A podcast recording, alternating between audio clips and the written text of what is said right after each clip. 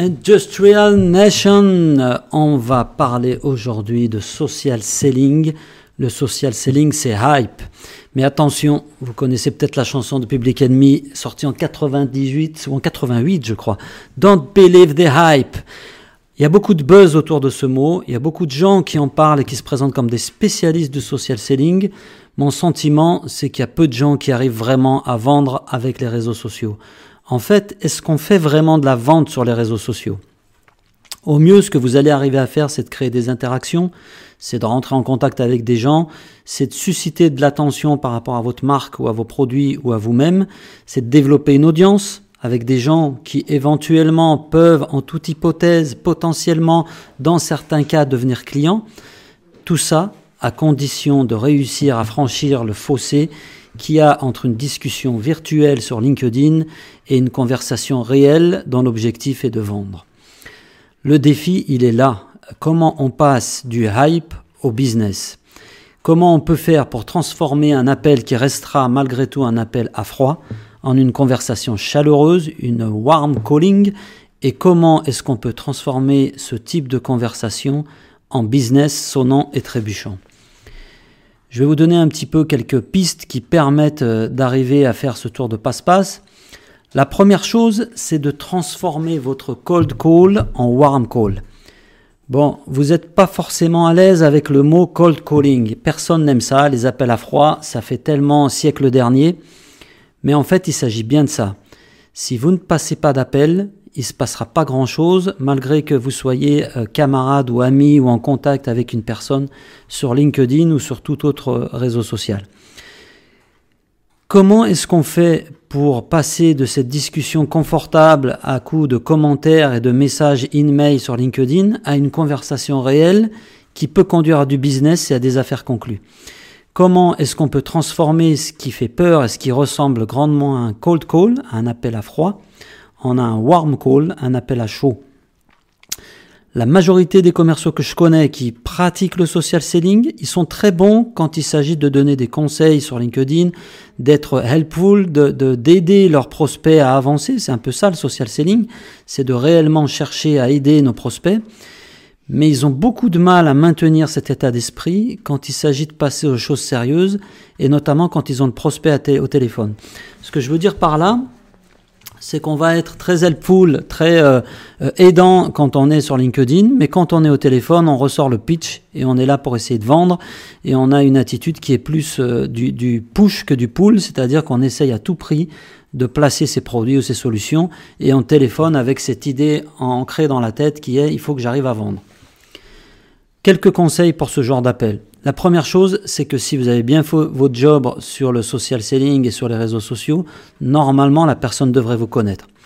Donc quand vous allez téléphoner, commencez par vous présenter et faites une pause. Si vous appelez quelqu'un après une interaction sociale, après être entré en relation avec elle sur les réseaux sociaux, euh, ça va tout de suite vous dire si cette interaction sociale, si ce que vous avez fait sur les réseaux sociaux avait du sens. Par exemple, si j'appelle et que je dis Bonjour, c'est Karim de Nil. Logiquement, il devrait savoir qui je suis. Donc, je vais essayer comme ça de, savoir tout de suite, en quelques instants, si ça vaut le coup aussi de poursuivre la conversation. Si la personne ne me reconnaît pas, si elle n'a pas accordé de valeur à ma discussion sur les réseaux sociaux, il y a quelque chose que j'ai pu louper. Le deuxième point, après l'entrée en matière, après cette présentation quand on, quand on se connecte, c'est bien sûr de préqualifier les leads. Si vous êtes en B2B et notamment si vous êtes un industriel, normalement vous avez une idée assez précise du type d'entreprise, du type de boîte qui achète vos produits, euh, le chiffre d'affaires, la taille, le secteur, la zone géographique, tout ce qui paraît pertinent dans la sélection de vos prospects. Et vous devriez aussi avoir une idée assez précise de qui est impliqué dans la décision d'achat. On a beaucoup parlé de ça sur le blog de l'agence NIL. Vous avez beaucoup, euh, vous avez de nombreux interlocuteurs possibles dans un process d'achat dans le secteur industriel. En moyenne, c'est entre 5 et 8 personnes. Donc vous devriez connaître très précisément les personnes qui ont une influence dans le parcours d'achat. Et c'est ces gens-là qu'il faut essayer d'engager sur les réseaux sociaux. C'est pas la peine de passer du temps à discuter avec des gens qui n'ont pas d'impact sur la décision d'achat. Vous pouvez, vous pouvez le faire, c'est humain, c'est sociable, c'est amusant, mais si vous cherchez à faire du business et à vendre grâce aux réseaux sociaux, à faire du social selling, vous allez perdre votre temps et vous feriez mieux de passer à autre chose. Donc, si vous appelez quelqu'un, avant de discuter avec lui, assurez-vous d'avoir bien préqualifié la personne, de savoir si c'est la bonne personne dans le process d'achat, si elle intervient, si elle a un rôle à jouer, si elle a une influence. Faites une recherche rapide autour de son entreprise et voyez s'il y a des preuves ou des, indices qui vous euh, indiquent que cette entreprise est en train d'investir ou d'innover. C'est souvent ce genre de trigger, ce genre de déclencheur qui peut être intéressant à ce stade de préqualification. Dans le même, euh, dans le même ordre d'idées, le contexte. Le contexte est très très important. Si vous voulez engager correctement une conversation, si vous faites de l'engagement sur les réseaux sociaux, vous devriez avoir une image assez précise euh, de la personne à qui vous parlez. Euh, vous devriez pouvoir connaître ou déjà connaître sa situation, ses centres d'intérêt. Et normalement, vous devriez même avoir déjà une idée assez précise du problème qu'ils essayent de résoudre. C'est ce qu'on appelle le contexte pour construire une, interaction vraiment puissante dans l'idée d'avoir une, du business derrière, ben vous allez devoir passer un peu de temps à faire des recherches et aller un petit peu au-delà de ce que vous avez pu voir sur le profil LinkedIn de la personne. Par exemple, si la personne s'est connectée récemment avec d'autres gens euh, dans son milieu ou avec des concurrents à vous, ça devrait vous indiquer qu'il y a un problème qu'elle essaye de résoudre et ça peut être un bon euh, point de départ ou ça peut même aussi vous montrer que vous avez peut-être déjà raté le train et qu'ils ont déjà conclu une affaire avec un de vos confrères. Essayez d'avoir des réponses à des questions comme euh, qui sont-ils, à qui sont-ils connectés, euh, où, se situent, où, où, ils se situent dans leur marché, quelle sont leurs parts de marché, à quoi est-ce qu'ils s'intéressent, qu'est-ce qu'ils ont posté récemment, comment ils communiquent, quel type de contenu ils partagent, quel type pardon, de contenu ils partagent sur les réseaux sociaux. Et pourquoi vous pensez que ça vaut la peine d'aller au-delà de la conversation sur le réseau social Pourquoi vous pensez qu'ils vont être intéressés de discuter avec vous? Il s'agit que de gratter la surface, c'est pas la peine d'aller faire des recherches pendant des semaines. Mais si vous ne pouvez pas répondre à ces questions de base, de mon sens, à mon sens, il est inutile d'essayer d'appeler le prospect, euh, puisque vous, vous n'allez pas, vous pas savoir comment euh, connecter avec la personne. Un autre point important, les bonnes questions. Cette préqualification, ce contexte, ils sont essentiels. Mais quand vous allez décrocher le téléphone, si vous commencez à débiter un pitch, un argumentaire de vente sans même avoir le temps de poser quelques questions à votre prospect, vous allez à la catastrophe et vous allez vous lancer dans des euh, discussions qui vont euh, vite se retrouver des impasses. Réfléchissez aux bonnes questions parce que les bonnes questions, elles peuvent changer la dynamique d'un call dès le début de ce call. Donc ça vaut la peine de, réfléchir un petit peu avant de téléphoner à quelles sont les questions que je vais poser à ce prospect par rapport au contexte, par rapport à ce que j'aurais identifié de son comportement ou des infos que j'aurais pu collecter euh, sur Internet, sur les réseaux sociaux ou sur d'autres supports.